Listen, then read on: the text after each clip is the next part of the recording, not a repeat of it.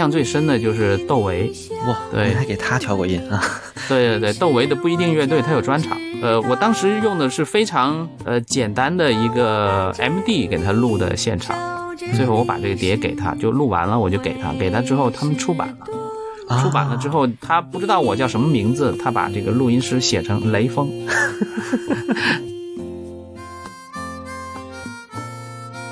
其实像就是国内的其他的民谣乐队在舞台上表演的时候，大部分你就是你听起来都不像民谣，都像一都都像个就是很流行，对，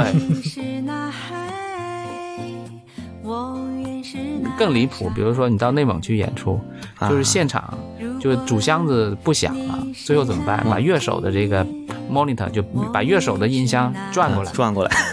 对 对对，就这么演也也演了，就腾格尔这种什么演出都是都是这样的，就是就是你去到一个非常落后的一个地区，就是你像牧区这种，比如说你当时这个音箱哑巴了就哑巴了，没办法呀，你就只能这么演，就是八九十年代这种事儿特别常见。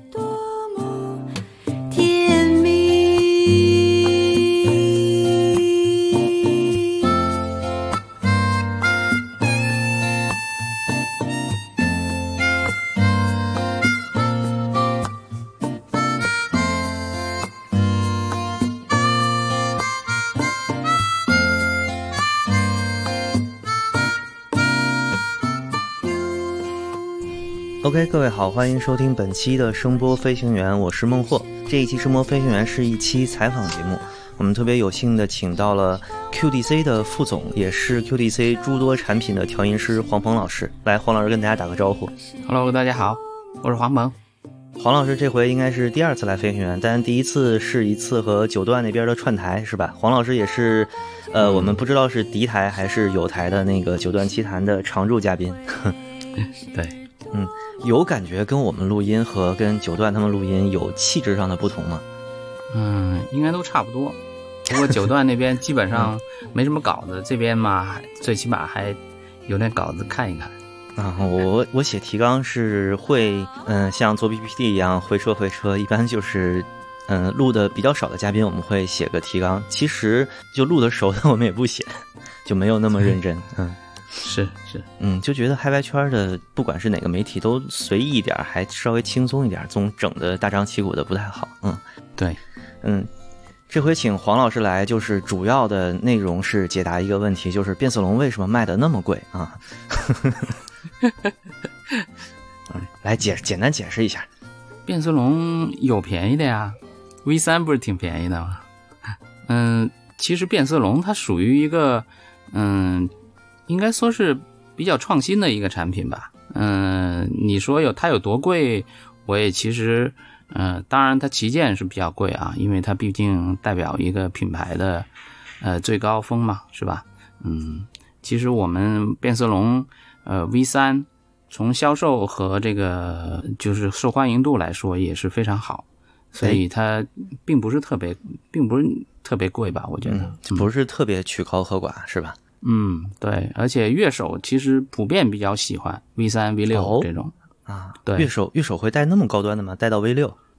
呃，是啊，你像刘卓，他就是带 V 六，他别的嗯原来给他是那种就是我们我们那个 Live 版的这种型号，嗯后来他觉得嗯没有 V 六那么习惯。哦，他就说，呃，其实他是他不是太喜欢就是清晰度太高的耳机，他说听着清晰度太高的话，他听到太多的错音了，所以他说，哎，我稍微听暖调一点的、糊一点点的，嗯，他就很喜欢 V 六，而且 V 六我们调的相对平衡吧，算是变色龙的第一款。嗯嗯对对对，我通常第第一款的型号，这个系列第一款型号我都会调的相对平衡一点。嗯嗯，行行，到这儿到这儿，再往下说这广告费您给不起了。对对，你可以卡掉，无所谓。啊，好的，那不行不行，这个是按秒收费的，到时候找 QDC 结账去啊。好，那其实主题并不是这个啊，就是黄老师不能叫众所周知，但是黄老师其实在很多场合提过，文章里也写过，就是他除了是一个音响厂或者叫耳机厂的调音师之外，他还有一个工作是一个乐队或者说一个组合的现场调音师。我们今天主要来聊黄老师的这个身份。嗯。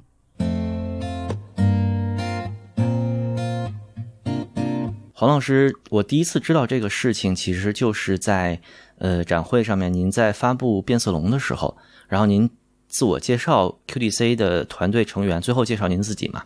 然后您介绍了您是产品调音师，同时您也是小娟和山谷里的居民这个民谣组合的现场调音师。对，这个其实让我非常惊讶，因为小娟和山谷里的居民是。呃，中国民谣界可以说是一个长盛不衰的组合了。就是我在特别特别小还上学的时候，就有听到他们。对，他跟我说，好像八五年吧，啊，他们就开始跑场了。哇，八五年，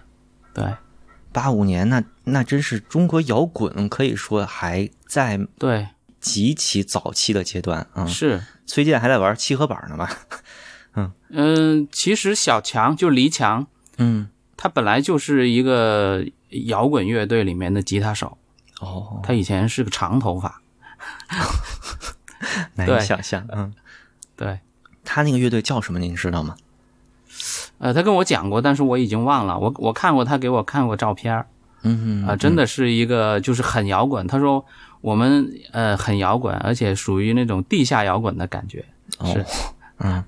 回头我问一下啊，问一下他是什么乐队，回头告诉你。嗯嗯，那个时候很多乐队，嗯，还没有玩到特别先锋吧？可能如果是八十年代末九十年代初，可能是，呃，要么是一些风格探索型的乐队，比如说老崔那样的，要么是金属乐，其实那个时候比较多。当然，民谣其实是一个，嗯，就木吉他民谣或者就是民谣吉他为主的这种弹唱，其实在任何时候都有，因为。嗯，它链接了很多文化上面的精神吧，就是从西方那那种舶来的，相对来说歌唱自由啊、歌唱反抗啊这种的精神。呃，我我记得就是某某部描述八十年代的电影，就不能提名字的，就酒吧里面就有那种，嗯，九十年代初的北京酒吧就有那种拿着钢琴吉他唱 Bob Dylan 的民谣乐手，对，嗯。黄老师最早开始接触民谣类的音乐是什么时候？您还记得吗？其实我接触民谣的话，应该是应该差不多是读书的时候吧，就是嗯老狼的那个《同桌的你》那个年代，差不多是那个年代。对，就校园民谣嘛。嗯，对，恋恋风尘。嗯，对，那个时候是老狼什么最初代的水木年华啊，嗯，就特别早了感觉。嗯嗯，我还记得老狼那个《恋恋风尘》的封面上有一个特兰克斯，印象超级深。嗯，那黄老师是怎么一个契机和小娟他们开始了这个合作呢？我特别好奇。嗯，零九年吧，那个时候我在深圳音乐厅，我是驻场的调音师。嗯，呃，包括录音也是也是我们这个就是有几个人的一个团队。那么有一次是商演。商演呢，主办方就找我，他说有一个乐队北京来的，然后他要求，呃，要深圳最好的调音师，然后他说我觉得你还你还行，嗯，对，然后我说那就试试呗，然后我就问你，我就问他了，我说什么乐队？他说小娟，那其实那时候我对小娟其实不怎么了解，啊，就演出前，然后我我就搜了一点，就网上搜了一点他的音乐，听了一下，然后就演出了。嗯，演出下来之后，其实我就开始很喜欢这个乐队了，因为那时候就感觉，哎呀，这个乐队演奏非常干净，就是声音也很很纯，是。他们的乐器非常简单，就那么几件，然后也就三两三个人这样子，嗯嗯，你就你就听起来很，尤其像音乐厅这种环境，你会你会感觉很安静，然后他们的音乐也也是很安静的这种音乐，不会很闹。嗯，也接近发烧，反正跟我平时接触的那种啊发烧音乐很像，是，所以我就按照发烧音乐的那种调法给他们调。啊，对，然后演演出完了之后，他经纪人就找我了，然后就说：“哎呀，小娟说，呃，你调的非常好，嗯，就希望以后看看能不能有机会合作。”呃，就这样，就是他们以前没有自己的调音师，嗯，对，然后那个时候零九年，他们已经挺红的了吧？就是出了不少专辑了，已经。嗯是的，零九年，我我唯一有他们一张 CD 是《红布绿花朵》那一张，嗯嗯，那个时候他应该是那种音乐节的民谣舞台，经常有他们，然后也算是嗯国内的嗯民谣界吧，算是不能说是说是最大的腕儿，但是也是就女女生唱的民谣的组合里面比较有名的了，嗯，经常放在就是倒数第二个上场的那种，对对对，以现在来说，他们应该不去演出，只卖唱片，他们就能生存了。就是目前来说，我们国内的不管是乐队啊，还是乐手啊，这些很少有就是自己出实体唱片，然后就能卖得很好的。呃，我记得饶俊就是声音小镇的老板，因为他自己有有很多店嘛，他也很喜欢小娟。他说小娟的碟在我们就是声音小镇的这些实体店里面，他们是前三，永远是前三，就是他们碟很好卖，就是呃文艺中青年吧，应该他们都是很喜欢，而且你可能年纪都比较偏大，就是大概三四十岁或者四五十岁这个这个年龄的人喜欢他们的音乐。嗯对，嗯。嗯，就他们的声音很干净，然后呃，歌曲其实很简单。对，呃，黄老师最喜欢哪张专辑或者哪首歌？啊、其实我喜欢的那个专辑好像是，呃，他们像，因为我最早接触他们专辑啊，有有一个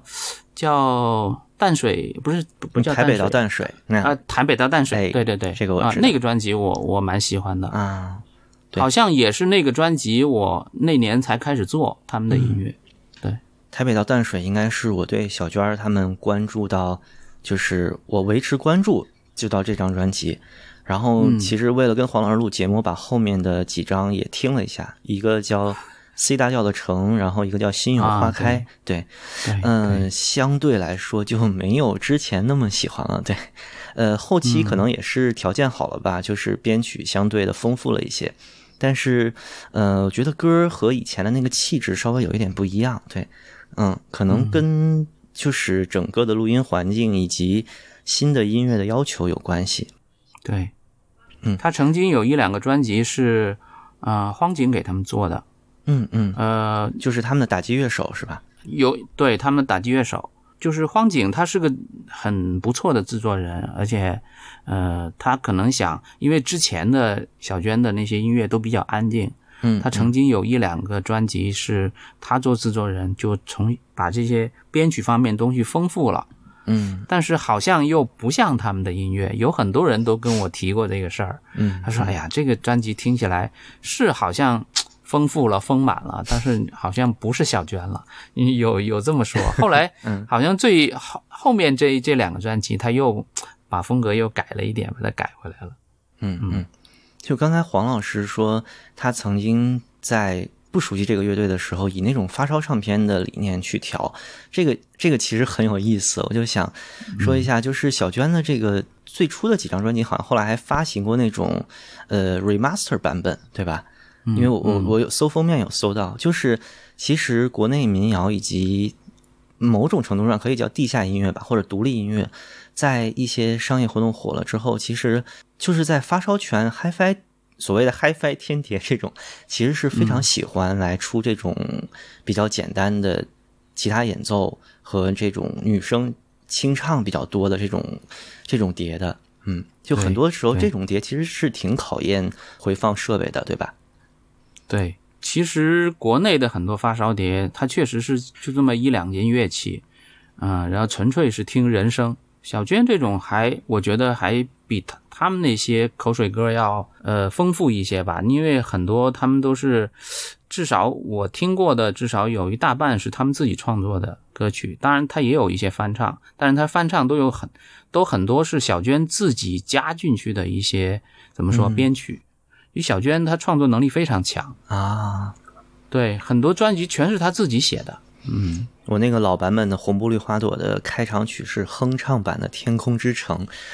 但好像后来再版的那个专辑里面这首歌就去掉了，是不是因为版权问题？也有可能。他很多翻唱的东西，比如说翻唱一些老的民谣，嗯啊小白船嘛，最有名的。小对小白船，它确实呃突然火了一下。那其实小白船之前他已经挺火的了，我觉得啊。就是小圈子里面，嗯，啊，对，小白船火是因为一个国内的电视剧是吧？然后电视剧对，嗯嗯，我记得是和是秦昊演的一个电视剧。是是，小白船一一唱就就死人，他们说，哦，那因为因为我不看电视剧，我确实不知道这首歌就在那个电视剧里边发挥什么作用。但是小白船这首歌本身是一个朝鲜的童谣，其实是，然后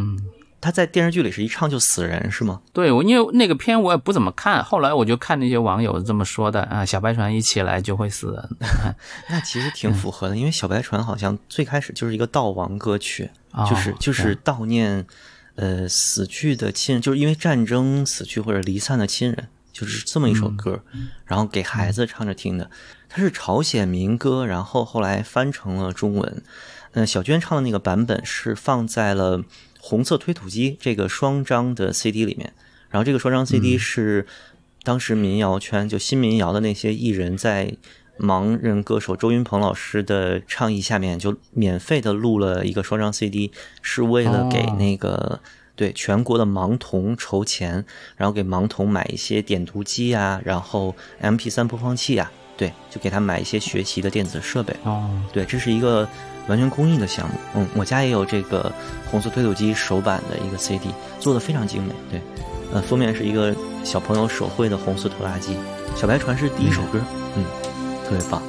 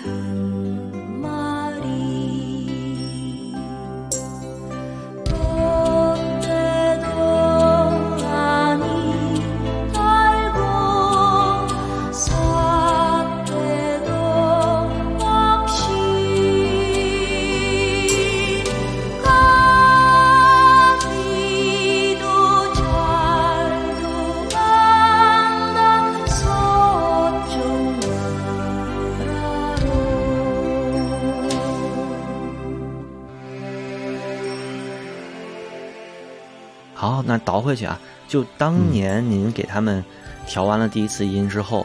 然后是跟他们就认识了，并且是谁邀约您的？是小强还是小娟儿还是谁？他们经纪人哦，哎，他们经纪人是不是也一直都没换？没有，呃，换过，对他们最早的经纪人，我认识那个叫公路，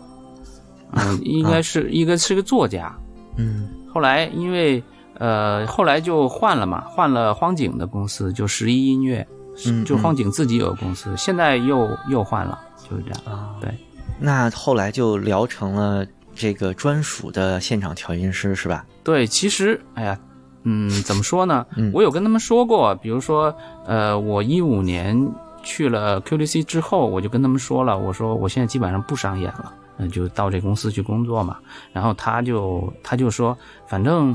你空呗，你空就帮我们弄一下，因为他们。呃，巡演比较少，就不是那种很密的这种巡演，所以我当时我还跟公司说，我说我来没问题，因为当时是 QDC 呃专门邀请我去去帮他做这个市场的事儿，嗯。嗯、因为我朋友是其中一个股东，然后我我也跟他说，我说我不一定行啊，但是，嗯、我是我很懂发烧，但是我不一定懂懂销售，不一定懂什么太多的业务上的事儿，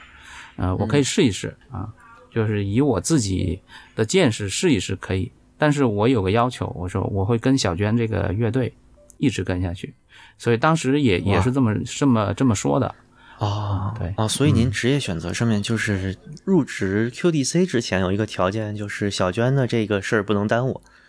对。啊。哎，您在小娟之前有这种调音的给其他的艺人服务过吗？挺多的，嗯嗯，很多音乐节，哦，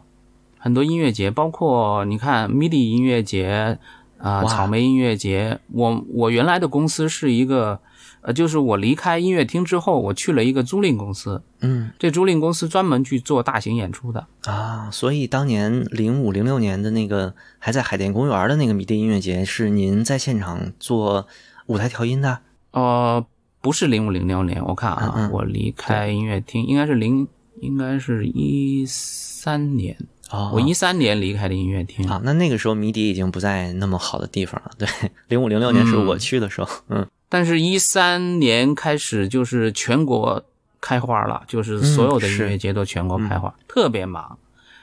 就是到处飞。那个时候就感觉就是、啊对，您是就是舞台的那个整个音响装置都要搭建是吗？就从这个搭建呃您去指导这个工作。是就音乐音乐节的系统，音乐节整个系统，呃，比如它多少个舞台，然后一什么舞台什么设备，然后呃要多少乐器，系统怎么搭，呃怎么组建怎么拆，反正这些都是我经历过的。包括香港的 festival，香港不是有、也有一个音乐节吗？呃，Clock and Flap 呃的 c o c o g n Flag，对我也做过一届，对，那个时候是深海赞助的，因为当时我们公司就是我去的那个公司是深海的华南区最大的租赁商，嗯。所以香港的 Cocken Flag 我们我们做过一届，对，就是也也感受了一下，就是外面的这个音乐节跟国内的音乐节的不同吧，应该这样，对嗯，不同就是车特别难坐，去香港 Clock and Flap 迷路迷缩。嗯对对对，还确实是，就只能坐地铁，对。啊，对，在一个九龙九龙那边的一个特别偏的一个文化公园里，然后我记得当时还修路，我绕了好久都过不去。嗯，对，要走很远，那感觉就是，嗯，就香港虽然地儿不大，但是给你制造那种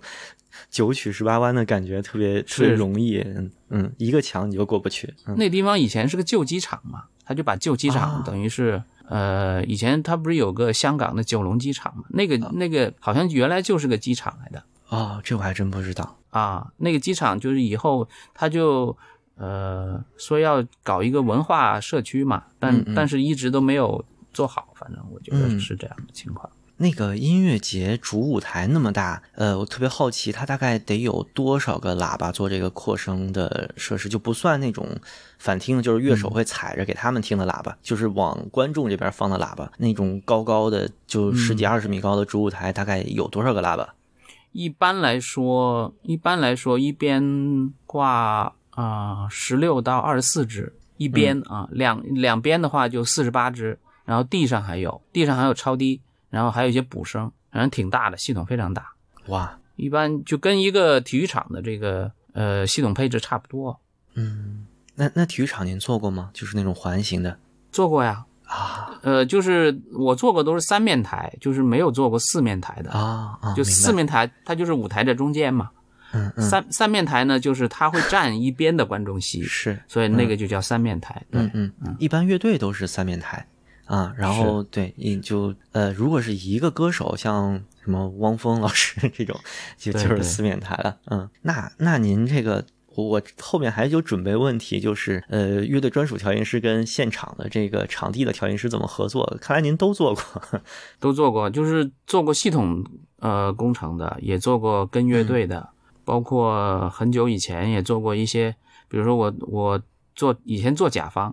后来就做乙方了嘛。因为做甲方的时候，比如说我在呃欢乐谷，就我筹建的欢乐谷嘛，以前是就华呃哇就是华华侨城的欢乐谷，你知道吧？啊、知道对对对，那以前每年都有音乐节啊、我印象最深的就是窦唯。哇，对您还给他调过音啊？对对对，窦唯的不一定乐队，他有专场，我给他录过，整场录下来了。呃，我当时用的是非常呃简单的一个 MD 给他录的现场，最后我把这个碟给他，就录完了我就给他，给他之后他们出版了，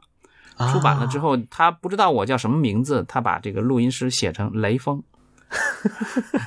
对，不一定乐队有一个现场。如果现在还有这个还有这个专辑能找到的话，啊你看到写的雷锋的那场就是我录的。啊好嘞，那我得找找去啊。您您您录音是拿 MD 是直接调音台直出的一个，对，调音就台这么录的哦，就啊没有现场声，等于是啊，就是调音台那边出来的声音，嗯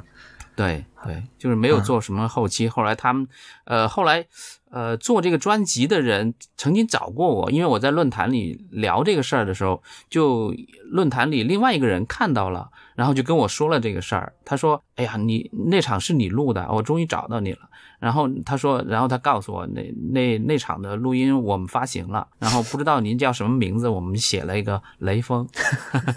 要不然我也不知道这事儿。啊，对好吧，嗯，我我查一下，不一定是不一定还是不一样，是不一定是吧？不一定，对。啊，好好好，那那应该还不是特别多。那他当时他好像自己他打鼓，他不唱，就全场所有的人都到位唱一句，唱一句，他就是不唱，就是闷头自己打鼓，特别好玩儿。这个人，啊，嗯，那个时候还仙儿呢，对，嗯，就是对，绝对仙儿，嗯，坚决不唱高级动物。对对对，嗯，那嗯聊回小娟儿，就是嗯、自从被小娟儿打动之后，成为他们专属调音师，呃，您说基本上他所有的现场演出您都在。这个，嗯对我想问问，就这么多年了，您有缺勤过吗？就是他们有一次说，哎呦，您实在到不了，或者家里有事儿啊，嗯或者是工作太忙排不开啊什么的有的，啊，偶尔也有。对，跟 Q 跟 QDC 某一场这个大的展会有冲突的时候，嗯，我有缺席过一次或者两次。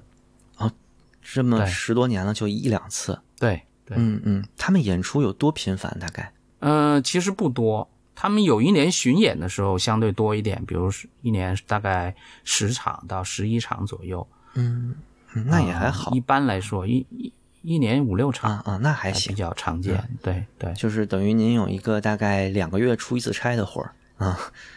呃对，就是不不属于出公差，属于出他们的差，反正就是这样。嗯，这跟领导请假的时候好说吗？好说有什么不好说的？啊本来自己因为自己就是领导。呃，也不是，其实我做这个职业需要去不停的去重温自己，嗯，怎么说职业的东西？因为你如果没有职业东西，你做不了这个，啊，可以这么说。对，明白。嗯，您觉得这个在现场调音，其实这个和整个的呃，不管是乐队的现场调音，还是做这种演出的整个的音响规划，这个经历和您这个做音响产品之间有很多互通的地方，是吗？比如最重要的可能是哪一些部分？嗯，最重要就是从耳机的这个调音定调来说，这个就很重要。比如说，你如果不知道现场喇叭应该发什么声的话，你做耳机，你做现场的乐队乐手想听的这个声音，你就不知道怎么调。嗯对，就是很多人觉得，哎呀，我我有做耳机，但是你有没有乐手听的耳机呢？这就很重要。就是乐手他想听到的那个声音，其实你如果你没有经历过那个过程，你不是做这么多年，你根本不知道。嗯就地地板箱应该出什么声儿，比如说我我这个乐器的音箱应该出什么声儿，你是不知道的。你可能你只是观众，但是你没有上台，你不知道他们排练的时候是什么声儿。嗯嗯所以，因为呃，乐手现在就是戴这种职职业乐手现在戴耳机演出的情况是非常普遍了。嗯但是你要替代他的音箱，你必须要做到跟他平时听的音箱很接近，要不然他不习惯嘛。嗯，像这个乐手耳返里面的声音，您觉得和我们就是听众，比如说我我是一个消费者，我在这听小圈儿的时候那个声音，您觉得这个就是消费者和乐手他们的对声音的要求有很大的不同吗？那有很大不同。因为乐手一般来说，每个人首先他听的 balance 就不一样。嗯你你一般你的这个就是消费者听的都是在录音棚里面，录音师给你缩混出来的那个声音，但是乐手不一样，每个人听的乐器的，呃，就是平衡，就我们说的 balance 是不一样的。比如说吉他，他可能想听的是哪哪几个乐器听得清楚一点，比如说首先是听自己乐器听得清楚一点，然后其次就是可能听主唱的，或者呃，比如说听某一个打击乐的那个声音要多一点。嗯啊，或者听键盘的声音要多一点。比如说贝斯，他可能要听鼓的声音多一点，鼓可能也要听贝斯的声音多一点。嗯啊，就是它的平衡，每一个人要求的平衡是不一样的。伴唱，他听到的这个主唱的声音和自己的声音，然后其他伴唱的声音，他又不能串进来，所以这个就是各个想听的东西都不一样，每个人听的 balance 都不同。嗯对，嗯，特别是就每个乐器以及就是乐手的演绎的时候，嗯，他的调节啊什么的，其实对这个他要求的那个频响以及在哪个地方哪个频段最为突出，其实是非常不一样的。嗯，对。还是说回小娟吧，老想多聊点小娟，因为其实我对这个组合并不是特别了解。嗯，主要他们其实发行的音乐也不算很多，毕竟已经这么多年了。他们现在的演出大概。就是台上还是四个人吗？还是说会有一些，比如说伴唱啊、嗯，嘉宾乐手啊这类的？啊，这几年其实已经不是四个人了，通常是，嗯，会加一个，呃，宋老师就是大提琴。哦，哇，啊，对，呃，这两年就是宋老师经常经常有有有做，比如他有做专场的时候，嗯，他会加一个大提琴。像现在好像有一个专辑就就有他，就是。呃，实际上很多时候他的嘉宾跟他的呃新的专辑里面的那些嗯录音乐手编曲是对很有关系，对，而且他的乐队现在也换了一些呃合作伙伴了，比如说荒井现在已经不在这个乐队了，然后换了换上了卡尔，然后他也增加了一个贝斯手进来，以前是没有贝斯手的，嗯，以前贝斯手都是呃可能演出的时候。呃，会增加一个，而且这个贝斯手经常换，他现在也不是了，现在有个固定的贝斯手。嗯，对他现在现在其实呃新增加了两个乐队成员，都是新疆的乐手。哦，他是 double bass 还是那种电贝斯？呃，电贝斯，电贝斯。哦，还挺难想象小娟的音乐里面有电声乐器呢，就是电贝斯。对，以前以前都是不插电，现在就是说，嗯，怎么说呢？你出去演出的话。有一个贝斯，它可能声音会更加丰富，也跟他后期的这些专辑有关系，因为他专辑里就有贝斯。如果你演出的时候没有的话，可能他感觉就是声音不完整嘛。嗯嗯，哎，像他早期的那些嗯不插电的演出里面，比如说长笛上面挂的那种麦克风，以及呃木吉他上面，就是他如果不是用的电箱琴，就是那个木质的箱琴，对，像这种。麦克风的取声，您是不是也得负责？对呀，都要。就是其实小娟大部分的乐器都是不插电的乐器，她偶尔可能会有一个键盘，它键盘可能也是其中几首歌需要用，然后其他全是不插电的。对，但是呃，吉他基本上都是用的拾音器，没有用话筒。对，嗯。我没有看过小娟的专场演出，呃，应该只是在音乐节或者是那种民谣拼盘里面看过一两次。呃，小娟会去那种比较小的 live house 吗？比如说，呃，Vox 啊，北京的什么愚公移山这种，这种就是相对来说它比较小，或者甚至是酒吧这种小的演出场地，他会去吗？嗯，我去，我做过他几场专场，是在一个很小的小剧场，类似类似这种情况啊，也有做过。嗯，一些很小规模的，可能是一些庆典类的，呃，就是这种商商演啊，对，包括他现在自己在月亮河，他自己有一个 live house，你去过吗？没有，那个 live house 做的很漂亮，就是就是普通的，就像一个音乐的 live house 一样，但是有咖啡，有茶，嗯，然后也很舒适，就是很民谣风的那种那种风格。在月亮河，你们有空可以去，这是他们自己的 live house。嗯，对，像这种比较小规模的演出，您也要到位去调试，是吗？嗯，怎么说呢？通常如果呃也有我没去的时候，比如说这个商演的规模比较少，就比比较小，嗯，或者或者说他可能是帮朋友，也没有什么费用的时候，我就不需要出现了啊。对，可能他可能他不是四个人全去，或者只去两个人。那么可能随便唱几首歌，那个时候我不一定去。对，但是但凡是商演或者说，呃，相对来说商演的费用会高一点的这种，我一定会出现。对，嗯嗯，像红布绿花朵时期的那些歌，我觉得小娟一个人就能演。对对对，因因为他，比如呃，他他跟我说过，他说我八十年代在深圳跑过场，他说那个时候我就自己一个人就在深圳跑场，因为以前很多乐手都是靠。跑场生活的大部分都是。应该说对，嗯。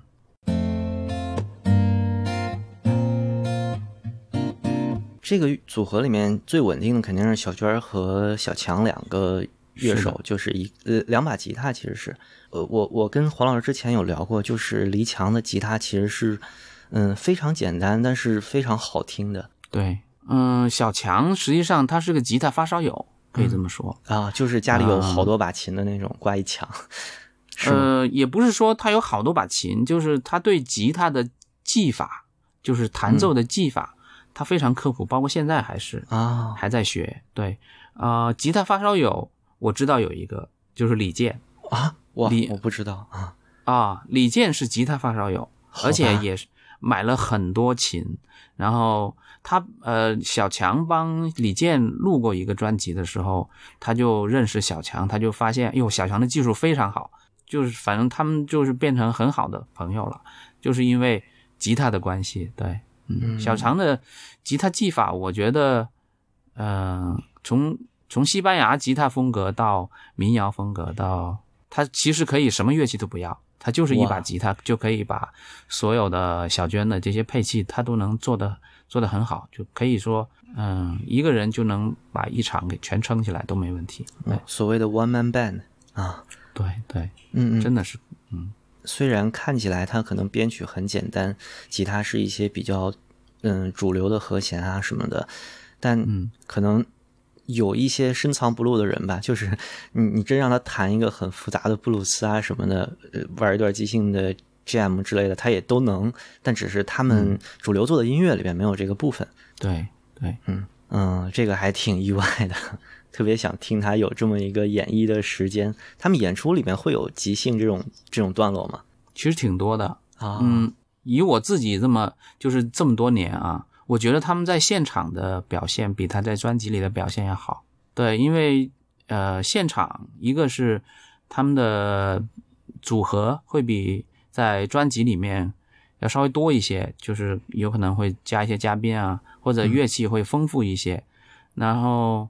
呃，现场其实呃，小娟这个人跟其他歌手不太一样，比如小娟这个人，她唱歌从来不用什么提词器之类的，啊，就真的是张口就来，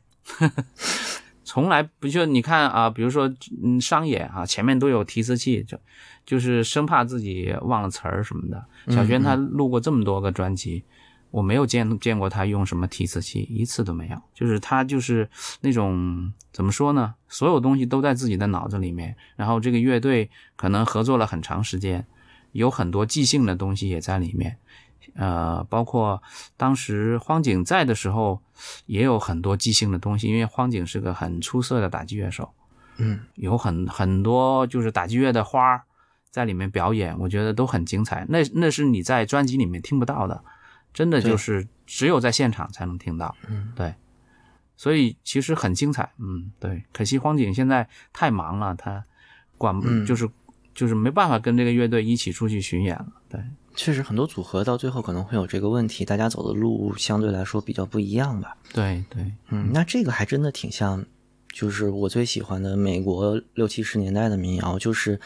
你听着专辑里面都是录音室很干净的，嗯，很简单的歌，然后很简单的词，很简单的节奏，但其实真的看那个年代的老现场，真的就太花了，所有的歌都连起来唱，然后有大段大段的即兴演绎，嗯，是，嗯，这个还挺 old fashion 的。我我其实听很多新的民谣歌手，比如说像赵雷啊、宋冬野啊，就这种我，嗯、相对来说，就他们还是更规矩一点吧，就不会像传统的民谣乐手那样，就是吉他就在手里边玩儿一样的。哎，其实这个也来自布鲁斯的很多东西嘛。嗯，现在的歌手可能，嗯，要不然商演太多，或者是确实自己写的歌就可能更注重歌曲这个本体吧，并他并不是在玩一个音乐啊、理念不一样。其实像就是国内的其他的民谣乐队在舞台上表演的时候，大部分你就是你听起来都不像民谣，都像一都都像个就是 很流行。对，嗯，包括像宋冬野这种，他们也做过很多场就是现场啊，但是你嗯你听起来跟他平时的歌不太一样，就是太丰富了，你就觉得不那么民谣，就是这样。嗯。但小娟他们的就是这么简单的乐器，然后呃，可能低频都靠几下鼓出来，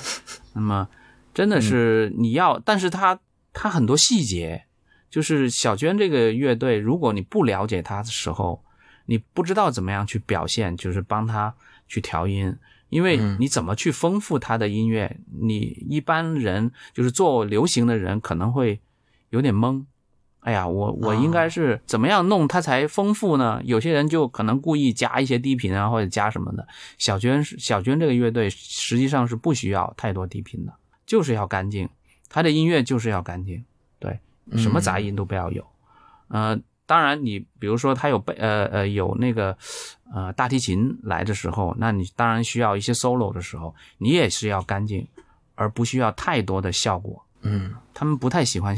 效果太丰富的呃东西在里头穿插啊，这样子，对。那说回小娟本人，就其实我跟黄老师之前有提到过，就我对小娟这个组合的一个印象就是，她女主唱永远在最前面嘛。但是主唱里面，我觉得小娟的这个声音，就说句比较爆言的话，就是小娟本身的嗓音条件其实挺一般的。然后，呃，她的音域算是女高音低下来一点儿。然后，呃，特别是在早期的录音相对来说比较简单、比较单纯的时候，就只有吉他和她的嗓音在前面的时候，我甚至能听到录音室专辑都有很多她转音啊什么的处理的不是特别从容的那种感觉，就是有一种，嗯，确实是独立乐手，但是他可能没有经过特别系统的声乐训练，然后他的。往高音唱的时候，有一些到不了的地方。当然，很多时候对民谣不会这么求全责备，甚至你可以说这是一种风格。但是，对，就是这种相对来说一个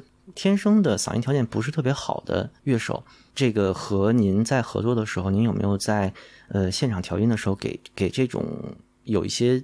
设备上或者说技术上面补足这个差呃不能叫差距吧，就是把它稍微修正一点，或者是呃效果再做得好一点。有没有这种操作？嗯，肯定会有，因为，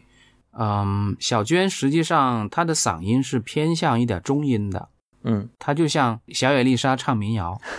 小野小野丽莎是个 bossa nova 的一个爵士，她哼唱，对，小娟也是一个哼唱，嗯，如果你嗯，反正去过她现场，你就知道她平时唱歌声音非常小，尤其是排练的时候，就是如果做小娟的。呃，monitor 的调音师就是我说的 monitor，就是专门做乐队监听的调音师，嗯，会很不习惯，他的声音极小，呃，跟小雨丽莎一样，也是非常小啊，所以他麦克风麦克风增益会开的比较大一点，开的很大哦，对他要靠这个小声。然后在转调的时候，他才不会就是说，就像你所说的，就转调转的不太舒服。如果他上声音很大的时候，转调就更困难一些。那么他会尽量压低自己的声音，然后让转调转的顺，这是他的习惯。明白。而且呢，他他还有一个特点，就是他是个夜猫子，他晚上不睡觉。啊哈，对他白天才睡觉。那么，比如说他醒来的时候已经是下午了。呃，他在排练的时候也也在下午，那那个时候等于是没开嗓子，但是有好处，就是他靠排练这段时间，就是一直开嗓子，开到晚上演出，比如说呃七八点钟这样，他嗓子就开了。所以我会跟这个莫妮特调音师说，你现在排练的时候，呃是多少，然后演出的时候也要给他减多少 dB，我会告诉这个莫妮特调音师你要减多少，要不然就会就就会太大。嗯，这个就真是专属调音师才有的待遇了。就如果呃乐队没有这么一个专属调音师，可能就不会有这种特别具体的要求。是的，是的，对，嗯嗯。我好奇一个事儿，就是每一次小娟他们现场演出的时候，就在演出的当时，您站在哪儿？是站在调音台或者控制室的后面吗？嗯，我在观众席里面。通常我的调音位在观众席里头。对，在观众席差不多是最后一排。对，这个是室内还是室外场景？啊，室内室外差不多都是，就是我我在 live house 里面一般是就是中间或者最后排的那个调音台，就是围起来，然后呃几个几个台子前面站着一个人，一般就是那个人。嗯，对对，这真的很羡慕，我以前特别想做这职业，觉得每场演出都能在 皇帝位看。嗯，就是 monitor 调音师呢，他会在舞台边上，就是在这个侧台这个位置，在上场口这个侧台的一个位置啊。然后呃做做我们就是呃那个 on house，我们叫就 F O H 的这个调音师，就像我这个位置，我基本上就跟观众坐在一起，就观众听到什么我也会听到什么，这样才能调得好嘛。嗯。啊，一般这个台子后面还会站什么灯光师啊，然后 VJ 什么的，是不是都在你啊，对对对对对，就是我侧面就会是 VJ 或者是灯光师这样的，然后导演也会在也会在我们差不多的位置，对。就那那些那些工作您了解吗？嗯嗯，当然了解了，因为毕毕竟在这个行业这么多了嘛，这么这么长时间，肯定要要要懂一些。但是操作我基本上不会去碰，但是知道他们这个系统怎么搭。对，其实台子后面的这些人是，呃，除了乐手之外，呈现整场演出效果的一个保证。就是这场演出最终演成什么样子，是这一排人决定的。嗯没错，就是靠这些人串起来，把这个整个演出串起来。对，嗯，呃，您有经历过就是效果特别特别好或者特别糟糕的现场吗？嗯，我刚开始跟小娟一起的时候，就是一零年或者一一年的时候，他有过两次专场，就是就准备时间不够，因为他们可能自己做专场，然后当天装台，九点钟就是当呃就是当天演出了，当天早上才开始装台，一直装台。啊对，因为他们没有经验，他们不会说，哎，我提前一天装台这样。他们可能平时经历的演出都是比较小的演出，但是做专场的时候，他就不知道这个复杂程度，就是，呃，然后就是他的主办方嗯。也是为了省钱嘛，因为你如果多一天，他就要多付一天的钱，那么他就想当天就能把这事儿完成，结果就是等到装台装到观众已经进场了，才开始把线接好。那就没有排练和调，就是微调的时间就了。嗯。就是完全没有微调，就是呃，就是所有乐乐手一试通就开演了，啊，就是这种状态。嗯，开演两首歌，再慢慢动一点。对，一边一边演一边动，一边演一边动，就是这种感觉。所以当然当然就是这两次演出都没有演砸，而且效果都还不错。呃，一次是在北展，一次是在广州的中山纪念堂。啊，就这两场演出做下来之后，小娟这个乐队就可能对我更加喜欢了吧，就是觉得这个这个人好像什么什么状况都能搞定，因为之前的经历可能是呃有过很多年的经历嘛，因为他我大概知道心里有底嘛，一边装一边知道该怎么准备什么的，所以就是即使很凌乱，我表现的也不太凌乱嘛，让别人感觉不到凌乱，嗯。反正就是这种了，嗯。对。就是现场调音师这个画腐朽为神奇，还是功夫还是太太太重要，可以说嗯化腐朽为神奇。你这个话说的非常好，确实是这样，就是因为我在那个北展的那个礼堂里面看过话剧，那个那个、嗯那个礼堂的音响效果，我说实话挺糟糕的。那它形状很怪，而且是那种苏式建筑，然后又是很硬的墙，就嗯，当时演出的时候应该是没有条件做一个整体的声学设计吧，可能只能管舞台和前面的一点儿。嗯，对，就是其实覆盖是没问题的，就是装起来太慌乱，没有时间调整。嗯对，所以那个时候幸亏我要求的都要就是数字调音台，因为数字调音台可以调的参数非常多，就你你可以很快的在这个台子上把这些系统上的事儿全部完成，就是自由度高。嗯，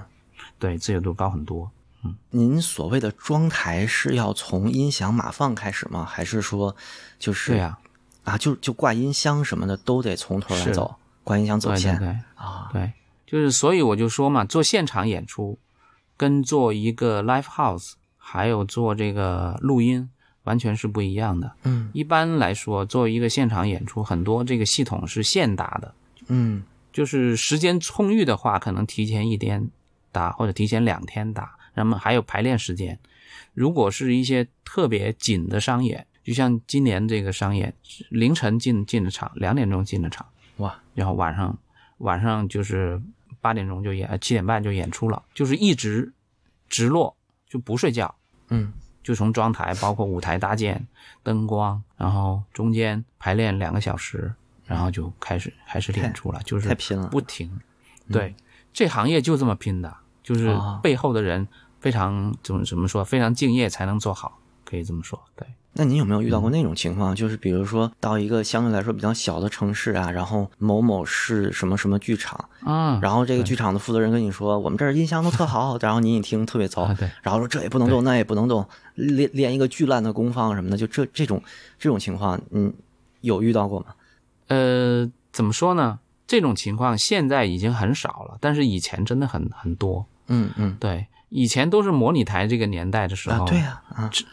真的就是这样，就是推起来还呲啦呲啦响的那种嗯。，人家领导要求的是能响就行，最后一排能听清楚，嗯，这不是能听清，楚听着就行。嗯 对对对，嗯，反正我我认识的更更离谱，比如说你到内蒙去演出，就是啊现场就主箱子不响了，最后怎么办？嗯。把乐手的这个 monitor 就把乐手的音箱转过来，转过来，对 对对，就这么低频也也演了，就腾格尔这种什么演出都是哇。都是这样的，就是就是你去到一个非常落后的一个地区，就是你像牧区这种，你就是没有你你当时。比如说，你当时这个音箱哑巴了就哑巴了，没办法呀，你就只能这么演。啊就是八九十年代这种事儿特别常见，但是呃，怎么说呢？就是两千年以后吧，这种事儿就相对要少很多。嗯对，嗯，嗯，那您跑的地方还是不够小，可能二零一零年以后，可能小地方还 还是才才才开始更新这些吧，啊，嗯嗯，其实怎么说呢？一般来说啊，就是正经的一些商业，就是我我会出现的一些商业，它的预算已经挺高的了，啊不会太差，反正就是这样。对，毕毕竟是深圳最好的调音师啊。嗯 嗯，我以前去过什么，就是叫工人文化宫这种地方看过演出啊啊，那个啊真的是，就箱子声音都是偏的，对，很正常。就是那种就单位采购的设备都给工作人员都是盖住，说这边都不能动。就全都给你不让你动，然后工作人员就得偷偷动，或者说自己再连一个设备什么在后边找补一下，嗯哎，你说的没错啊，就是就是就是一个场地，可能是个多功能厅，或者是个是个开会的地方，然后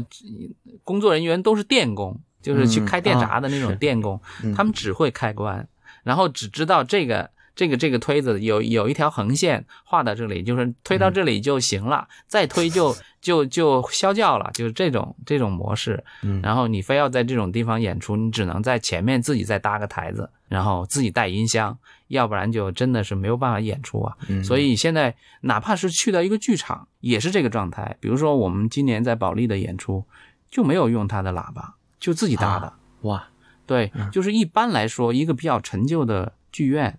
就是很难去演商演的，就是它的嗯系统已经就是老到一定的程度之后，你觉得，而且它的操作室就是比如调音台都在里边那，都里屋，就听不见外面什么声儿。啊，就不在不在现场里边儿对，所以你只能是在现场观众席里，嗯，就是拔掉一一一排椅子，自己自己搭个台子在外面。嗯大部分的商演都是这么干，对，要不然没法演。但这个也得主办方给你时间，让你提前进场，然后让你再布置。对，嗯，那像彩场这种，就是呃，在演出前彩场发现这个音响不能用，那像小娟儿这种团队，他们的喇叭是临时现在租啊，还是说就是自己有一套常用的设备，就是呃随时拉过来就行，都是租的。都是租赁啊，就是在当地找租赁。对，现在租赁公司现在设备很好，嗯。嗯，聊点现实的啊，就是嗯。跑了这么多年，干调音师这行收入如何？嗯、你看你干到什么程度？比如说你干到一线，就是你跟一线歌手这种出去演出，嗯，嗯梅赛德斯中心，嗯，汪峰、李健，啊，对，汪峰那种就已经很很高级别了，嗯，对，就国际团队，嗯，国际团队对，一般巡演都是，嗯，一个也不是国际团队，实际上国内的团队已经很厉害了。嗯嗯国内的团队像一些大的调音师，像金少刚啊这种这种调音师，一场收个五万十万很正常。嗯对，就是这种就是顶尖了，对不对？那么当然也有一些，所以就是这个差距就拉得很大。比如说你做做音乐节的这种调音师，那相对收入就要高，就要都要低一些了。嗯，对，几几千块钱一场也有的，对对。对。那我再看看变色龙的售价，感觉您还是 凭着热爱在做这件事儿，对吧？这肯定不是您收入的主要来源。对，这这个的确是，嗯、怎么说呢？就是做幕后的这些人，呃，真是就是挣的是辛苦钱，可以说，嗯嗯对。但是我也觉得啊，就是你挣这个演出的这些调音师，已经比在棚里面的那些录音师好很多了。录音师收入才低呢。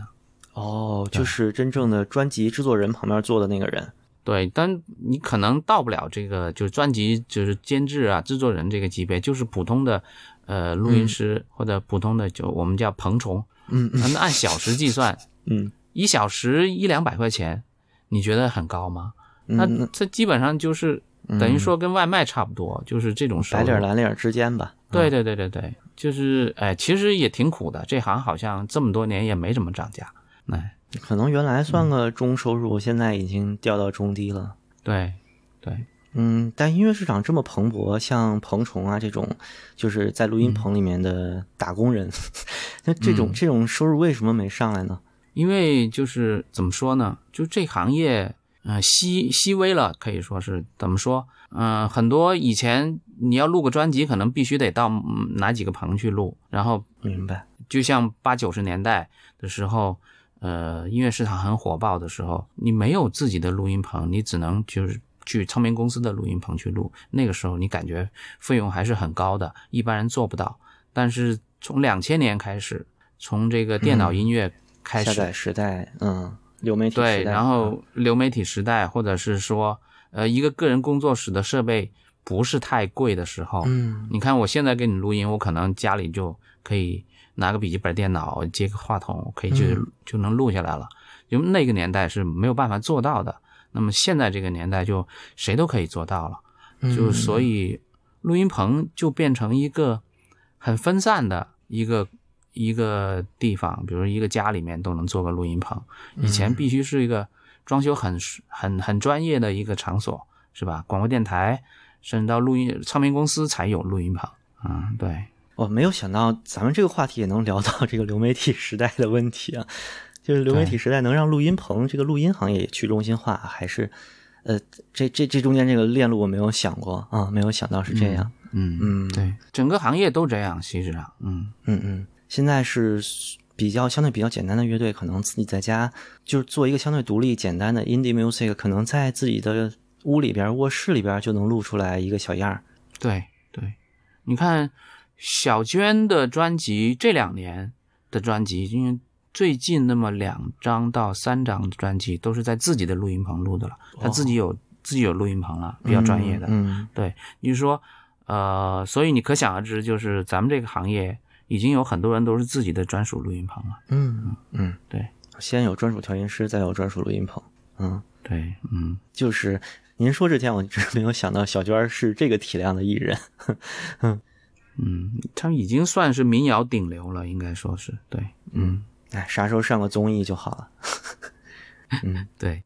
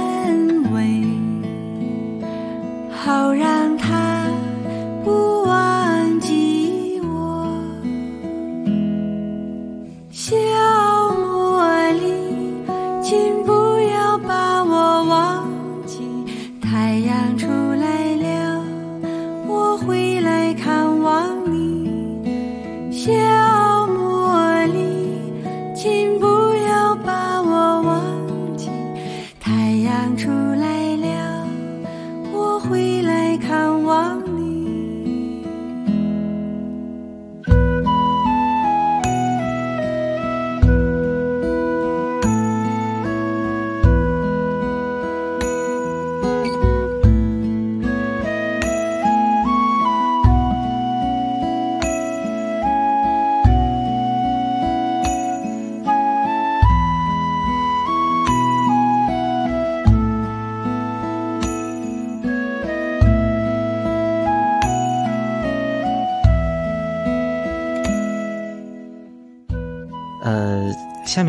稍微再聊的专业一点儿，就是呃，您当年在做这个现场扩声之前，有没有什么专业基础？就您比如说学习阶段或者工作阶段，对于这个现场调音师这个工作，有没有之前的一些履历的积淀？嗯，有过印就有过半年时间是到外面去学习的啊、比如说我去过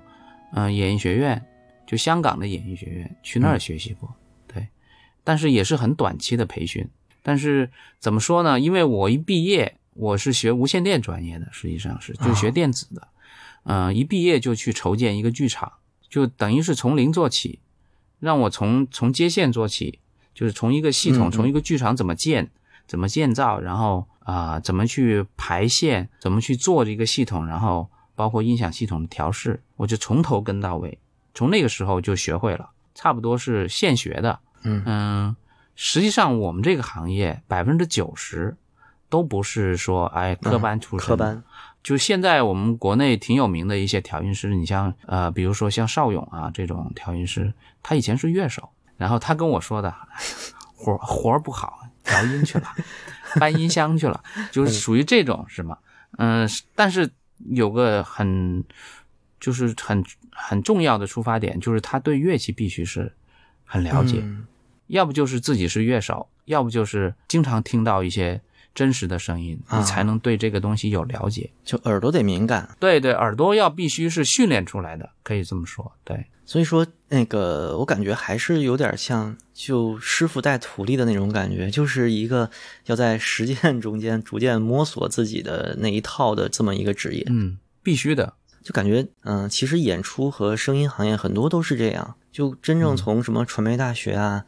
这种学校毕业的录音专业的人，倒反倒是挺少见的。你就算是那些学校出来的人，他也一到现场，他也不怎么会做，啊，也懵。还还是 还是跟学徒一样从头做起。啊，因为一到真的，嗯，基本上，嗯，我跟呃于梦琪说过，我说当下面台下全是观众或者是领导席坐的都是呃副部级领导或者国家领导的时候，你摸在调音台上的手都是抖的。哇，就是你如果没有训练过的时候，你完全没有办法，就是刚毕业出来你就根本就没有机会去碰台子，因为为什么呢？音响的错误是所有人都能发现到的，灯光的错误是你看不出来。比如说你 灭一个灯，你无所谓，对不对？你全场黑了，他也觉得是个效果。但是如果音响里面出现一点点差错，是所有人都能听出来的。啊就反正能着不啊，灯光的那种，嗯嗯 没错，就是音响这个东西，哎，话筒消掉一下，或者什么怎么样，咣当一声是响，对吧？或者是鸦鸦雀无声，没声了，嗯，那个时候很尴尬，所有人都很尴尬，你也很尴尬。那么如果你没有经验的话，你之前不做足够的准备工作，你这种情况会经常出现。所以，现场调音师就是个很细微的活儿，就是你所有东西必须都都得考虑到。就胆大心细，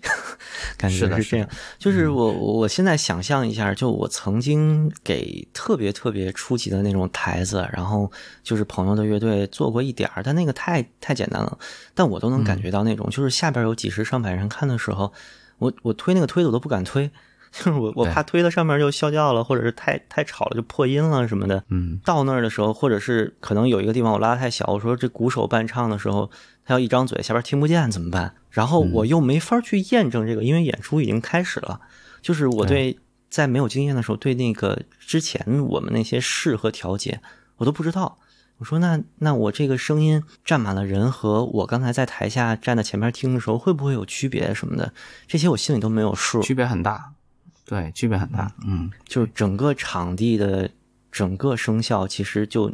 都要有一个整体的把握。是是，就是在调试的时候，你就要想到了，嗯，你是不是满场的，然后或者是你只有半场的人，嗯然后你要考虑到一些，比如说贵的票价都在前面的，差的票价都在后面的，那所以你调的声音的时候，你也要重也要注意，就是前面的人你要相对调的呃呃细致一点，就是系统你要倾向于那个方向。很多人就是哎呀，我自己在调音位听着爽就行了，前面都听炸了。但前面是票价最贵的，是吧？嗯很多人很不重很不重视这个前面的这个声音，觉得哎呀嗯差不多就得了。但是前面是票价最贵的人，嗯，有对吧？很多人其实没想到这事儿，就是很多没经验的调音师他没想到这个。嗯，对。像我这种以前听金属乐现场的，就经常在前两排被震聋。对呀、哎，您您做音乐节的时候，是不是也接触过一些相对来说比较极端的音乐？就有给他们调过吗？我没有给他们调过，但是经历过很多这样的，就是你调系统的时候就要为他想到，嗯嗯，应该这么说。对，你没有就那种外国乐队会相对来说对调音要求比较细致的，就要临时沟通，就他们没有专属调音师，就得或者说专属调音师在跟你沟通。对，其实剧场的演出经常会碰到这种，就是国外的乐乐队，嗯非常专业，你能学到很多东西。啊对，嗯，两把不一样牌子的、不一样型号的电吉他，它可能对于音响的要求是完全不同的。就就我经常看到的是，金属乐队的主唱换把琴，就可能唱一首慢歌，换了一首电箱琴，然后就看，我就我就往后看看那个 调音师就在拧拧拧拧拧，就是要要另一套方案，或者说是是就不同的歌他们对对不同的歌他们都有不同的那个呈现的模式嘛，就是可能对真正的合作很多年呢，会对你每一个每一个演出的细节都有一个整体的呃预设的这种判断，再加上一个再叠加一个现场的整个声效的判断。嗯，其实最难的演出就是做音乐节这种演出，啊，因为做音乐节这种演出，你换场的时候，那个你换乐队等于是换系统啊，嗯嗯。相当复杂。就是这个换法的时候是相当复杂，是等于是整套系统换台子，啊，知道吧？就是也当然现在数字台啊，数字台它可以存场景嘛，就每一个场景，每个乐队我可以存一个场景嗯，。插个 U 盘就行了，嗯 对对对，然后但是就是这个 PA 来说，就是在 Phone House 来说，这个可能简单，就是插个 U 盘换一下。但是对于舞台上来说，可不是这样，啊，因为舞台上你临时换线有有时候会来不及。那么它是怎么什么什么个状态呢？它就是一分开两张到三张调音台，就我这张调音台是伺候这个乐队的，那么呃，我下一个乐队上来的时候，我用另外一张调音台去使使用，它是另外一套系统。那么这个前面这个乐队下去之后，我就开始接这个下面的一个乐队，这样接线，他们就穿插接线。嗯然后舞台上就是死，你就会看到所有的线都特别复杂，就是一一分一分三一分四这这种这种做法。哇那么复杂的情况下，可以在舞台上你能看到四个调音台，就四套四套系统在走。嗯。哎呀，然后乐乐器都是一个推车，一个平台车，呜，一个平台车上去，咔嗒，就是所有都是那种多心懒，就是就是你就看那些、嗯嗯嗯。那些人很忙，然后在短短的十五分钟之内能把所整个系统接完，就是这种对，其实很复杂，就是最难做的就是很专业的这种就是音乐节的演出，嗯嗯。因为音乐节的演出，乐队是一个接的一个，一个接的一个，大型的户外舞台啊，而且备场的时候，观众下面换一波，中间是半个小时最多了。对，不可能超过半个小时的，超半小时就凉了。嗯，那这种这种舞台是不是就是提前一天大家都轮着排好，然后到时候就一个一个预设方案走就行？对对对，必须必须排练啊、就是所以就是做这种音乐节很累的，他是半夜就在调音，就是一个乐队一个乐队的过，过完了就存下来，存下来之后就是白天就开始演了，就这样子的。这这情况应该很经常遇到翻车吧？就我这样的看几年音乐节都遇到过，就是对你遇到、嗯你遇到翻车的，肯定就是这个制作团队就是很一般，嗯 或者说预预算不够，他没有没有足够的这个呃准备方案，嗯嗯，就没没有两张台子，你只看到一张台子，然后你就会看到翻呃就是那种翻车的接线，嗯，嗯，对，是哪年啊？一零年吧，我记得我看，呃，那时候还在朝阳公园看摩登天空音乐节，就国内某著名乐队啊，就是底鼓直接听不见啊，然后鼓手就线线没接，对鼓手呃应该是线有线有问题吧，没接是不是？还是或者接错了？反正就是鼓手隔空对。就就跟调音师这样比划呀、什么的，然后拿对讲机对讲，大概搞了五分钟，乐手气的直接把底鼓踹了。然后就小军鼓从头到尾演下来，嗯，就反正是，嗯，就这种就是业余，可以说是吧？对，就是你这个执行团队比较业余，才会出现这种情况，对，但是这个整个团队也确实有很多很多个环节，嗯，也不好说，就具体肯定能找到那个具体的责任到人，但确实可能有，嗯，呃，五六个人整体的参与到这个调音过程中，确实出纰漏可能也难免啊。是因为负责乐器的人和调音师他是两组人嘛，嗯，乐器是乐器的人，然后调音师是调音师，然后调音，所以乐器的人要和调音师要做的非常默契才行，因为他要换场嘛。乐器换场，对，就不像那种 live house，就一个人先弄完乐器再弄调音台，这边就你走过去你都走不过去。对，live house 基本上就是我已经是个固定设备了，你过来就是排练一下，我就等于是排练完了，基本上就没事儿，而且东西都不会动的，嗯，对吧？它不像音乐节，我一个一个的换。那么，你比如说你小娟是呃呃五五点到六点，然后下一个宋冬也是呃六点到七点，就是这么切换，嗯嗯。很容易出问题。对，如果团队执行的不好的时候，真的很容易出问题。您有过这种救场如救火的经历吗？就比如说有一个实在是有一个乐队的这个演出的时候，不是您管，但实在搞不好，您上去呃点拨一下啊之类的。这种情况下比较少见，就是职业的演出一般比较少见。当然也有一些，比如说你去到一些商演的，嗯，是那种。呃，会议的这种这种情况的时候，比如来一个没有自己自己带调音师，你帮他一下，这个情况下还是还是经常会遇到。嗯，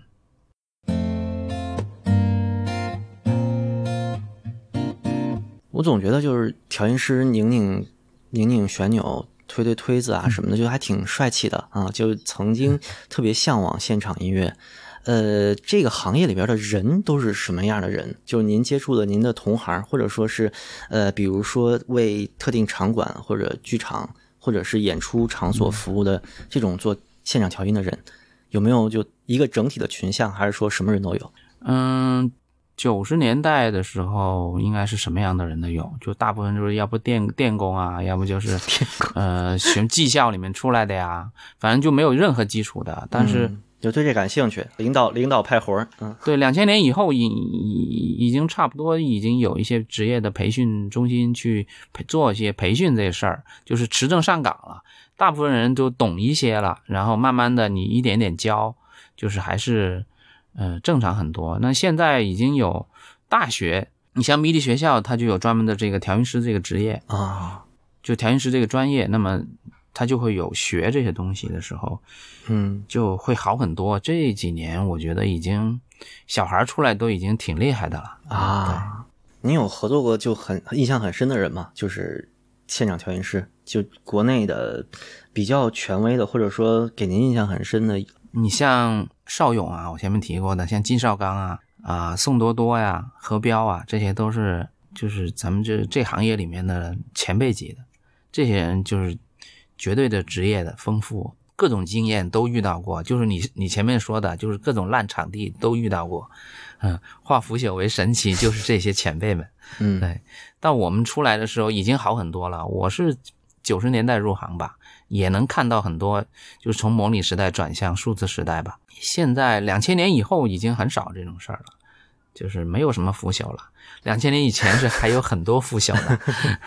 有很多地方非常非常落后，就是你连一个进口设备都见不着，全是那种，嗯，国产的什么，甚至公公公共广播的那种音箱，那么也能演一场这种状态。对，嗯，那就真是频响不够，纯靠后期去调。对，就是补救，就是你把你把难听的声音抹掉，就是把难听的这个频段给它切掉，让你听到可闻的区域，让你听得舒服一点。最多只能这样啊，对，像这种什么工人文化宫这种形态，可能现在还在某些县市 偶尔能看到，嗯，但可能就您服务的这种艺人，可能就不会再去了。对，基本上都属于一线艺人了。嗯，只要有专属调音师的，他这个出场费就相对比较高了。那么你很难遇到比较烂的场地，因为而且就是说。呃，你去到一个场地之前，你已经跟场地沟通过很多次了。有专属调音师的话，好处就是说艺人根本就不需要管这事儿，嗯，就有专属调音师去对接这个东西，就是说硬体公司啊，包括这个主办方，各种各样的对接，我们会事先会准备好一二三个方案的清单，会让他看，就是呃一百人以下或者五百人以下、一千人以下。两千人以上，就是我们有各种方案给他们，嗯都有参考方案。他你给多少钱，你就去做多少钱的事儿，啊，基本上就是这样。对，嗯就作为一个年轻人的话，如果选择调音师这个工作，我觉得，呃，有意思是有意思啊。就是我可能对设备、对呃对台子啊、对旋钮啊，以及对一个整体声音呈现，我非常的喜欢。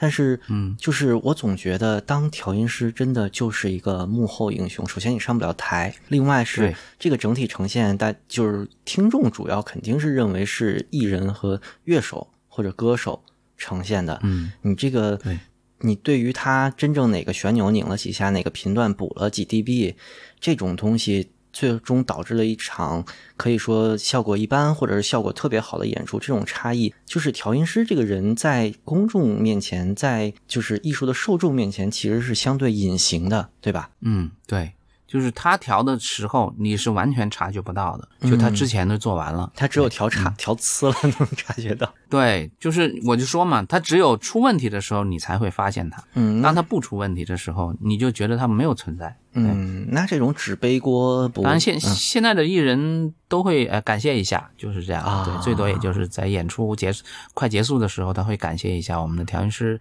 谁谁谁这样。嗯，这不都是就每个乐队演出这四分之三或者五分之四的时候啊，我们主唱、吉他、贝斯、鼓，感谢我们的调音师，后面的是谁？然后您您举一下手是吧？对对对，差不多是这个时候。嗯但是对啊，这这这也是排在后面的嘛，就总觉得可能没有没有那么大 ego，就是是一个真正需要辛勤耕耘，但真正有成果的时候，呃，就大家眼里面是看不到的，或者说就如果不是对这个行业了解的话，很难看到的。嗯。当然，像综艺里面，比如说呈现了很多乐手跟金老师这种聊天啊什么的，然后有对金老师的一些那个不能叫吹捧啊，就是 敬仰式的那种话语，可能让大家认识了金少刚老师。但是大量的像您这种调音师，是不是还是就属于一个默默无闻的状态？对，大部分是，因为毕竟是幕后嘛。那还有还有很多什么呃灯光师啊、舞美啊，嗯，那就这些更更没人知道了，就是他就更在幕后了，你就看不见他。对，嗯，伴唱那就是绿叶儿嘛。总调音师可能是一个我觉得最牵一发动全身的那个绿叶，因为音乐现场肯定是声音最基础的，而声音每一个音符都得从你那个调音台过。对，哎您您在那个演出的时候有没有很闲的时候？就是基本不怎么动，就已经很熟了，然后就专心的听，偶尔稍微调一调，然后其他的时候就可以，比如说自己录一录啊，刷刷手机啊什么的。有有这种相对来说比较清闲的时候吗？实际上就是一个专属调音师，嗯嗯、真正到演出现场的时候，他其实已经准备完了，嗯，可以说推推子都推推起来之后，他就没有什么事儿了。嗯当然，当初就当中有一些 solo 啊，比如说乐器变化的时候，它是需要现场去动的，但是要动也是动一些 balance 的东西，就是动一些啊推子的上下。但是很多细节你是不需要动，因为排练的时候你已经动完了。嗯，所以那个时候，实际上调音师是最最轻松的。就正式演出的时候，调音师是最轻松的。哦，调音师忙是忙在之前，对装台、接乐器、乐器话筒摆放，然后跟艺人沟通，然后出问题的时候怎么样去跟硬体公司沟通，就这些东西都是在前面做完了。嗯，然后正式演出的时候，实际上调音师没有那么忙。嗯嗯，就或者说忙也是你前期工作就没做好，你只能现场找补。哎，没错，对，嗯因为我老觉得就是现在很多电子乐手，什么 techno 音乐啊什么的，就其实在上面敲敲键盘，放放那个采样啊什么的。我们都说好多乐手对，好多乐手可能在上面触个苹果电脑就开始演，他可能就在那儿刷邮件呢。我就想象很多，其实呃，我我现在看到很多在 live house 里面的调音师也是，就是带着电脑一堆预案，他甚至不用去动推子，因为现在很多的呃台子都是时间码，对对，直接直接手机控制都行啊，就直接直接做预案。现在有没有就觉得数字技术或者说这种嗯专业音响设备的整个的操作的、呃简单化或者是智能化，让您这边工作稍微轻松了一点？当然了，现在比如说一场秀，就是你去那个拉斯维加斯，你看一场秀，它那个秀所有东西都是走时间码的，就是跟都是跟音乐在走，就是音乐会啊出一个时间码给、给所有的呃动效、所有灯光，所有的什么水炮、什么这些火炮这些东西，全是跟时间码在走。啊，就是只要音音频这边有个录音机一按 play 就开始了，嗯所有东西全自动，你就看着这推子自己上下，然后呃，然后这些是呃灯光效果什么的全是自动的，全是编程走，然后一天可以演多少场，这种就是很多公园里面那些演出都是这个状态，就是走时间码这个状态，不需要去动。这是不是也也有点像什么流水线工人被 AI 取代以后，是不是现场调音师也会被 就就直接编成？其实其实嗯，就是一条时间轴下来，感觉还是挺容易被取代的。嗯是啊，是啊，所以呃，很多职业调音师不会在这种呃怎么说，就是在这种景区里面去待太久时间。我我在景区里待很待过很多年，就是我、嗯嗯我很清楚这个景区里怎么运作的。嗯当然我是从筹建开始，然后知道它怎么运作的。嗯呃所以也觉得很无聊，后来还是出来了，就是这样，啊就就觉得太浪费时间。嗯，嗯，剪辑音频我知道音频拖到 DAW 里边，剪视频视频能拖进去，我没想到水泡什么的，氮气就是什么二那个干冰啊也能拖到时间轴里，这个完全没有想过。就现在都可以这么控制了，是吗？是的，是的，啊嗯，好吧，都有一些中控设备走的时间码控制的。对。啊。哎，最后问个问题，就是像我们这种业余小白接触的调音设备，可能雅马哈呀、罗兰啊，就这种牌子，高端的可能鲁伯特尼夫那种从模拟时代过来的老牌子，是不是真正专业调音师会有一些自己专属的设备，或者是钟爱的品牌？我们可能业余发烧友或者是爱好者很难接触到的，现在少了吧？嗯，就都被大厂收了啊。对你刚才说的 SSL 啊，什么嗯利夫啊，这些可能大家都在玩了。你看，是不是群友们都开始用 SSL 去推 HDL？对，嗯以前是不是有一些很怪的牌子？我看到一些就 logo 我都不认识的。挺多的。因为其实每一个行业都有一些作坊型的一些很牛逼的品牌，那么后来都没有了，就是这样。嗯，兼并吧，对，你要不就是说，嗯，那个被兼并了，或者说，呃，这些人只只为某某几某一些公司和呃服务，或者只为那个嗯、呃录音棚服务这种，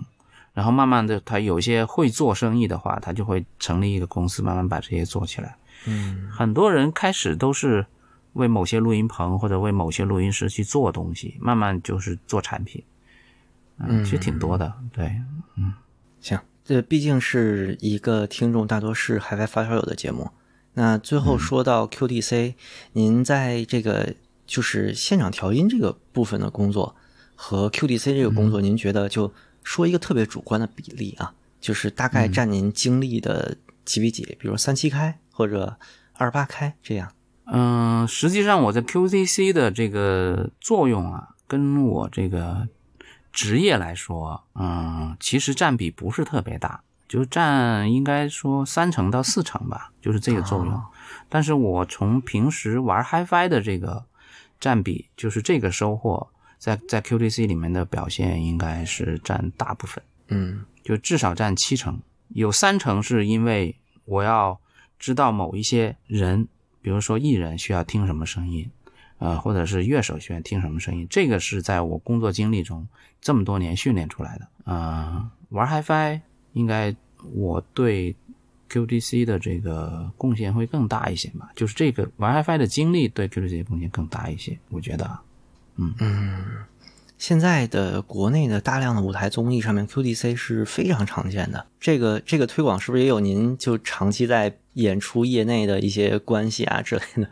嗯，那这个关系就很大了，因为基本上你说你幕后的这些人基本上都认识，就、啊，就很少不认识的。反正乐手是给他什么他就带什么，那当然也会挑一下嗯嗯其实大部分的乐手没有什么挑，乐手实际上他的费用是最低的，啊就是他用的耳机是最差的，乐手啊，呃，反而歌手用的耳机是最好的。那乐手到最顶流的乐手才会用到，就是你们你们所看到的这些耳机。那么其实很多乐手用的都是比较便宜的东西，很普通的设备。对，就是甚至有一些蛮有名的乐手连自己的耳机都没有，就是买我们入门级的，比如说像啊，以前的什么天王星啊、海王星，为什么做天王星？就是觉得海王星实在是一个单动铁的，没有办法去做演出，但是他们也想买。后来就做天王星，就是最起码我有个圈儿在里面，我能帮补一些低频啊这方面的东西。因为乐手听的声音跟这个消费者听的声音完全不一样，乐手听的音量太大了，啊，就是他要听很大音量，你一般的耳机根本撑不住，就破了，就声音就，就是一般来说，我们很多人听的那些呃 HiFi 耳机是实际上是没有办法在演出里面用的，嗯，它承受不了这么大声压，可以说是。怎么说？乐手还是就以自己的那一个乐器能听清为呃最终目标吧，它不是一个欣赏的作用。对，因为你在现场的时候啊，你可能不知道，比如说我们在听的音乐，那些是经过很多后期压缩的时候，它那个动态其实就没有那么大，但是在现场的时候，它这个动态是很大的，嗯嗯知道吧？它没有经过后期，它那个动态比哪怕是有数字调音台给它的动态压缩，它也非常大。嗯，就是就是说每就是它这个动态，就是说它我说我所说的动态，就是说它最大音量和最小音量的这个嗯差，这个幅度，这个差距是很大的。那么他要把小音量的听明白，他得把音量拧很大，对吧？嗯那么当一些大动态的乐器，比如说底鼓这些东西出来的时候，它就是音量很大了。那么你这一般的耳机就会破了，声音就。我们听那些专辑是不一样的，嗯我们听的专辑都是经过母带处理的，这个压缩可能动态范围只有十几个 dB，跟演出的时候有二十几个 dB 完全不一样，二三十个 dB 以上，嗯这个动态范围一般的耳机是受不了的，就从最小声到最大声这个比例。所以就是说，为什么你所接触到的这个 HiFi 耳机跟这个专业耳机它有区别的地方，就在于这个动态范围完全不一样。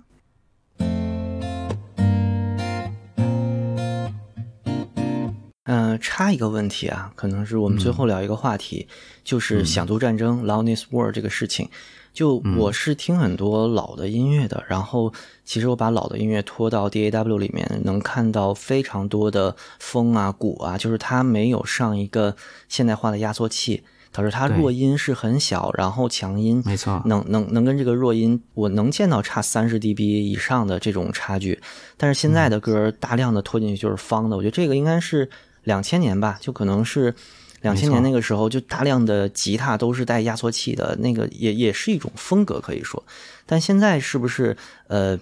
就整个的现哪怕是现场演出也会过很多的这种数字压缩器出来？对呀、呃，整个的这个效果相对来说比较稳定，或者响度比较稳定，这样能保证一个呈现效果。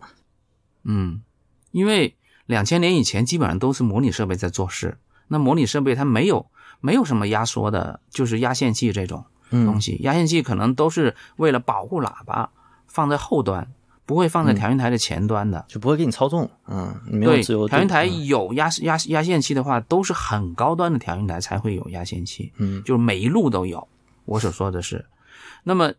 你要做的这种事情，你成本是极高的，是，大部分的是做不到的。所以你你看七八十年代那些录音，它为什么动态这么大？你会看到，哎呦，你看到这个波形，你会上下幅度很大，小的时候很小，大的时候很大，就是因为它记磁带虽然是磁带记录，但是它几乎把当时的动态都表现出来了。嗯没有经过太复杂的压缩。嗯那么后来两千年以后，就是有很多电脑音频可以做了。那么我可以在后期里面去加压缩，与加插件，各种各样的东西，让这个小音量的乐器也变得大一点，然后变得整体的比例让你听得更清楚一点，MP 3也听得更丰满一点。嗯那么，但是它响度就变了，对，所以这个也不叫响度战争，我觉得这就是设备的提高导致了这个现在这个现象，对。但是真正在现场演出的时候，还是跟以前的状态差不多。虽然现在有数字调音台了啊，就每一轨都可以插压缩了，但是这个动态也很大，跟录音制作的这种动态还是没有办法比的。嗯演出现场演出还是动态很大，所以你在现场演出听到的底鼓的声音，或者某一个鼓的声音，或者某一个呃打击乐或者贝斯这种胖曲感，你在音音音箱里面，就是家里面音箱里面很难听到，嗯很难听到。对，就是这个原因。嗯，可以说动态范围其实在这种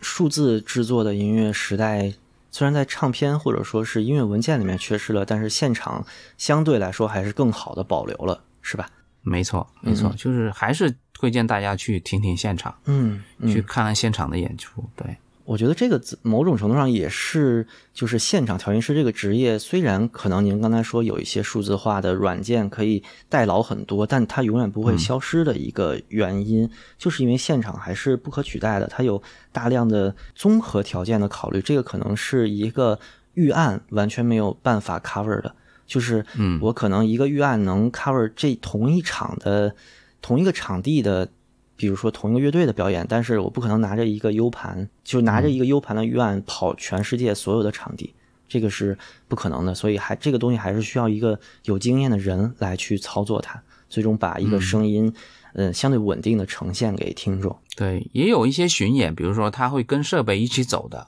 嗯，这种就可能就更职业一些了，就是、啊就大巴车后边嗯。半、半个车都是音箱，哎对对对啊。对对对对对对，嗯，嗯，这种就可能是对演出的质量怎么说要求更高吧？啊，对对，就是世界巡演，就是哎呦带带的五六车设备，嗯，对，嗯，哎，反正还是时代不一样了，可能现在的调音师跟以前的工作环境以及工作内容也有很大差别，但不变的其实还是对声音的那个敏感吧，我觉得。嗯，就想想以前一个尼夫的压线器，呃，上千刀，然后现在是 DAW 软件里边一个选项，这这个这个巨大的落差，可能也是，是。嗯，就很多很多真正爱音乐的人会说，在压线器滥用的时代里面，我们失掉了动态啊，失掉了那些呃，其实音乐里面很很有魅力的在制作层面的东西。但是刚才黄老师也提了这个，其实我没有想到的，就是在现场我们还是能感受到这个，比如说现场音乐里面保留的这种传统的演出里面的东西。没错，嗯，而且现场大部分都保留了这种这种动态或者这种氛围感，就是所以你只能去现场，你才能感受到这种这种这种热烈的对音乐的那种沉醉。反正在家里，你除非是一个很好的音响，但是你也没有那个氛围，你没有现场那个氛围，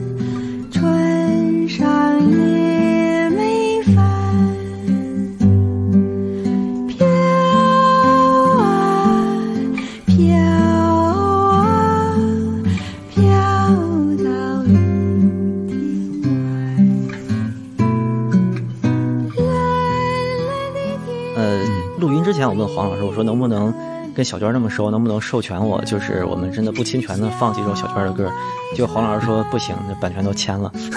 自做不了这主。嗯对，其实有很多这样的演出，但是嗯、怎么说呢？你在没有通知这个经纪公司之前，还是不不是太适合就把这些嗯现场的东西放出来。哎，我们就愣放吧，反正就是放点我喜欢的。呃，对小白船肯定没有版权，对吧？本身录音当时也是个公益，对，也是个民民歌。哦，那些无所谓，就是已经在这个呃网易上的这些，这个没关系。对，行，小白船是个悼亡歌曲，最近有什么著名乐手、音乐人去世，我们就缅怀一下，因为我也不知道是谁。嗯嗯，嗯，反正那批爵士大师和布鲁斯大师，一年去世个几个，就也也也也是意料之中。对，嗯对对对，行，好，那这一期就这样，非常感谢黄老师来做客，嗯，以后再再聊，应该就是聊 QDC 了，这那到时候请我们节目里面的塞子大佬来跟您聊，嗯，好吧，嗯，嗯嗯，好，感谢黄老师，那大家拜拜，好，拜拜。下期再见。